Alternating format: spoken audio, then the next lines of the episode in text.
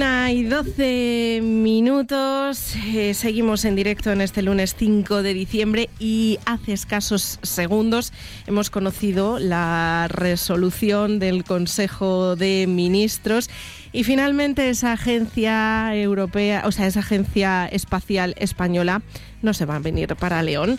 Un poquito más tristes tenemos que seguir. Se va para Sevilla, era uno de los nombres que ya había sonado, una de las ciudades para acoger esa agencia. Pero bueno. Seguiremos pensando en positivo y nos quedaremos con las, con las cosas buenas que de eso se trata. Otras cosas llegarán. Tenemos al otro lado del teléfono a José Alberto Benítez. Muy buenos días. Buenos días, Anaís. ¿Qué tal estamos? Bueno, pues tenemos que contar también estas noticias porque estábamos eh, expectantes, ¿no? Para conocer cuál es la resolución, pero igualmente sabemos que tenemos mucho potencial en León. Además, han llegado grandiosas noticias en las últimas eh, semanas y de eso tenemos que presumir, claro que sí. Además, tú conoces muy bien lugares como la Universidad de León y todo el trabajo que se hace que mm, era una de, bueno, hablábamos hace escasos momentos también con, con el rector, ¿no? Que estaba dentro de la elaboración de esa candidatura. Correcto, sí. Bueno, por suerte eh, yo me he formado en, en, la, en, la, Universidad de León y, y, ahora desde hace ya unos cuantos años tengo pues el, el, la suerte de, de, poder ser partícipe de, de, formar parte de ella ya desde un punto de vista profesional y, bueno, yo creo que nunca está de más el, recalcar pues, pues el buen trabajo que se, que se, que se hace en ella y que, y que bueno, eh, aunque hay muchas personas que han pasado por la universidad y que pueden tener en algún momento determinado algún, algún mal recuerdo de algún profesor en concreto o alguna asignatura concreta o lo que sea.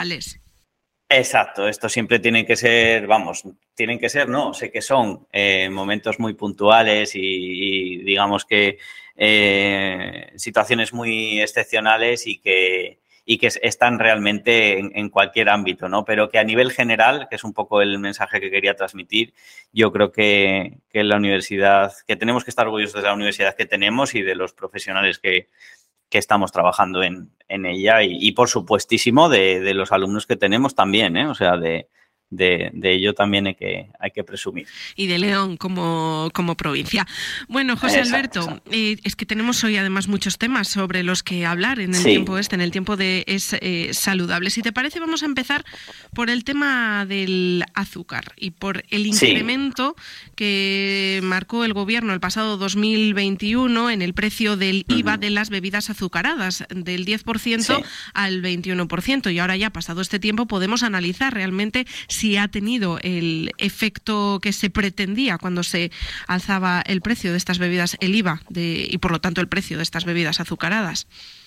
Pues sí, lo, interesante es que, ya empiezan a salir eh, estudios relacionados con, este tema, ¿no? Y, digamos que análisis que, están hechos pues por, por, profesionales en este caso también. Y bueno, nunca está de más el, dar un repaso a ver cómo, está la situación ahora después de, un tiempo en el que, en el que ya se ha, se ha establecido esta medida durante, durante unos cuantos meses. ¿no?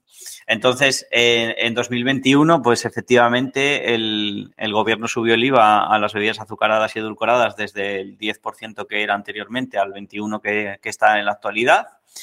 Y el tema es que mm, según estos estudios, vamos, este análisis que se ha hecho, pues parece ser que la medida eh, consiguió reducir de manera significativa el consumo medio eh, del tercio de hogares con menor nivel económico y lo hizo más o menos en unos 11 litros por, por hogar al año. No tuvo un efecto no, más que apreciable, no tuvo un efecto estadísticamente significativo en el consumo de, este tipo de bebidas azucaradas en hogares que en, las, en los que el nivel en, hogares en los que el nivel económico era medio y alto. Pero bueno, aún así, la, el, análisis más o menos lo que nos trajo es que el, el objetivo al final que se pretendía con esta medida era lograr reducir el consumo abusivo de azúcar, ya que esto lo que hacía era fomentar y, hacer eh, entre comillas, no solo esto, pero, pero junto con un conjunto de hábitos, como aquí nosotros decimos siempre,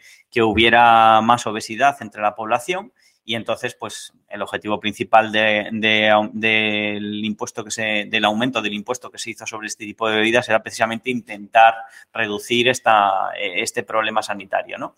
Em, España se encuentra entre los países que tienen un, porcentaje mayor de, gasto sanitario eh, con enfermedades asociadas contra la obesidad, más o menos casi un 10% del, del gasto total en salud en, el tema sanitario está relacionado con enfermedades que, van alrededor de, lo que es la obesidad. Y básicamente eh, los autores lo que hacen es que utilizan eh, microdatos que se llaman de la encuesta de presupuestos familiares con, una muestra de 103.000 hogares en cinco años, que, no son pocos, y un diseño eh, que se llama cuasi experimental, en el que se utilizaron las, las eh, poblaciones de Ceuta, Melilla y Canarias, donde no subió el IVA, se utilizaron como grupo de control, pues para ver realmente si había diferencias entre esos grupos o el grupo, el resto de grupos que, sí que en los que sí que se había, sí, había habido un aumento del IVA, evidentemente, ¿no? Para estimar precisamente el efecto causal del impuesto sobre el consumo de precios. Entonces, se generaron cuatro preguntas clave de investigación, que fueron la primera, si se trasladó la subida del IVA a los precios, la segunda, eh, si cambian los hábitos de compra de los hogares, la tercera si varía el efecto por tipo de hogar y la cuarta si hay efectos en bienes complementarios como snacks. Entonces, bueno, básicamente eh, los resultados lo que nos dicen es que la subida se traslada a precios en más de un 90% de los casos de, los productos que se estaban examinando. Los hogares reducen el consumo de las bebidas azucaradas, pero el efecto eh, se explica principalmente por la caída en, consumo en, en, familias que tienen rentas bajas y familias con hijos, en las dos, ¿vale? Y además se redujo también el consumo de snacks, curiosamente, ¿no? Entonces, eh, según el, muestreo que hicieron, los hogares del 33% más pobres redujeron su consumo de refrescos en unos 11 litros por hogar de media como consecuencia de la subida del IVA. Y el efecto para el resto de los hogares, aunque no fue estadísticamente significativo, eh, en los datos estadísticos que ofrecen sí que se ve que también hay una reducción del consumo. La historia es que no es eh, estadísticamente significativo. ¿Qué quiere decir es que no puede estar igual relacionado ¿no? directamente con ese incremento del precio, o sea, del IVA. exacto, o, sea, por ejemplo, exacto. Por ejemplo, eh, puede ser que mm, pongo un caso para que se entienda. Supongamos que una familia normalmente compra 100 litros al año de, de bebidas azucaradas y en este caso, en una familia que tiene un menor poder adquisitivo, pues resulta que se reduce en 50 litros, ¿vale? Por ejemplo, ¿no? Pero luego en una familia que, pues, que tiene un poder adquisitivo mayor, también se reduce, pero en lugar de 50 litros, pues en vez de tomar 100 litros como estaban tomando actualmente, ahora toman 85, ¿vale? 85 litros. Entonces, me lo estoy inventando las cifras, pero para que se me entienda. Sí, sí. Entonces, eh, claro, aunque sí se ha reducido, cuando nosotros le aplicamos ahí las técnicas, estas estadísticas de saber si, si, estadísticamente es significativa esa reducción, pues nos sale por los números que no lo es, ¿vale? Pero simplemente es eso. Entonces, cuando se habla de estadísticamente significativo, esto es lo que estamos diciendo. Ahora, ¿por qué cuento esto? Porque yo creo que al final también hay que valorar y que aunque a día de hoy aparezca que no es estadísticamente significativo la reducción, yo me quedo con que también ha habido una reducción de, de, esas, de ese consumo de bebidas, en este caso azucaradas. Entonces, bueno, me quedo con eso. Que, está, que estaría mejor si hubiera salido estadísticamente significativo en todos los casos, pero que bueno, que aunque no salga estadísticamente significativo en un grupo de población, que en este caso es el que tiene mayor poder adquisitivo, pues que tampoco, que bueno, que se, puede, se podrá ir mejorando, pero bueno. Eso es que igual tiene que pasar más tiempo. Exacto, sí, también puede ser que tenga que pasar más tiempo. Luego también los autores encuentran que el efecto del impuesto se triplica para los hogares de menor gasto con hijos de 5 a 16 años, en los que la caída estimada eh, de un 20% contra un 7% de, de, los hogares sin niños. ¿Qué quiere decir esto? Pues obviamente en los hogares en los que hay niños en los que seguramente se, consuman estas bebidas por parte de ellos, pues hay como un, eh, como un, mayor efecto sobre el carro de la compra que en las familias que no tienen niños. Es decir, pues yo qué sé, parejas, ¿no? Las familias que están formadas por parejas y los dos son adultos, pues aunque han reducido el consumo, no lo han reducido tanto como en el caso de, los hogares en, las, en, en, los que hay niños. Que bueno, todo tiene, todo tiene sentido también, ¿no? Y bueno, más o menos un poco esto es lo que, lo que creo que... Quizás, y seguro que lo hemos abordado aquí en, varias ocasiones, eh, no sea la única medida ¿no? que habría que tomar realmente para que se reduzca ese consumo de azúcar, el incrementar el IVA en las bebidas azucaradas, sino que tendría que ir acompañado ¿no? de otra serie de, no sé si llamarlo restricciones, pero sí de, de medidas si realmente se quiere conseguir este objetivo.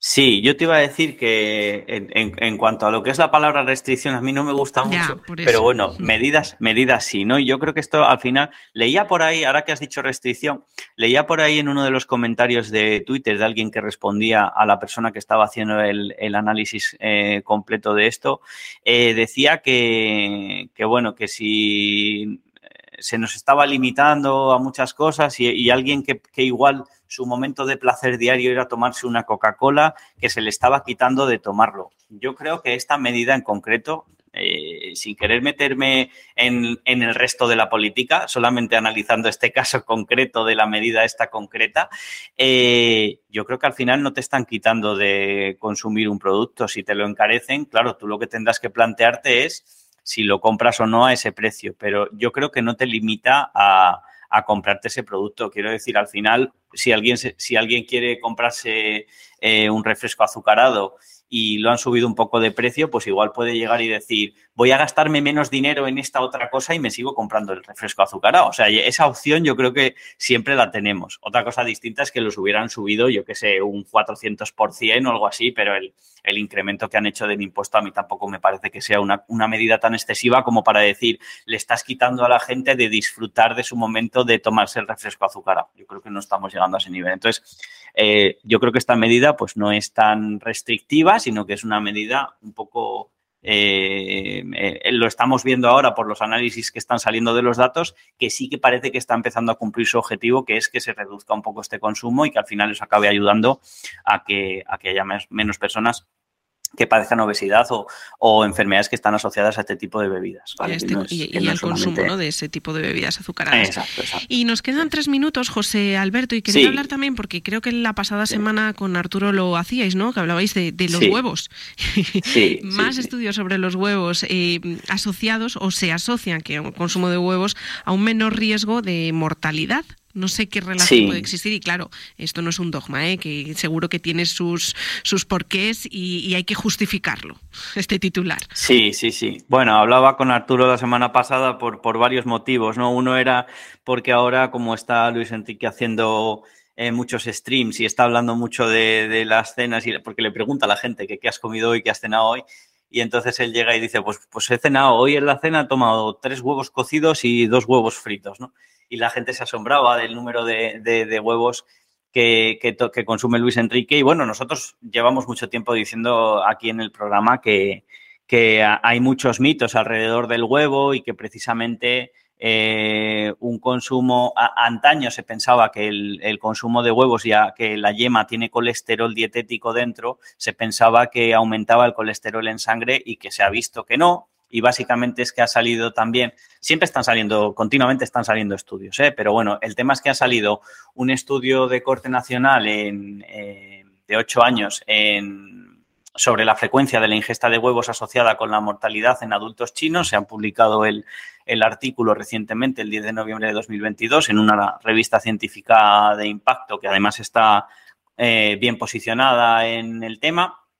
Y nada, básicamente eh, las conclusiones, por, decirlo de alguna manera, aunque luego yo dejaré el estudio para que quien quiera lo lea por ahí, es que el consumo de huevos se asoció con menores riesgos de mortalidad y riesgo más bajo.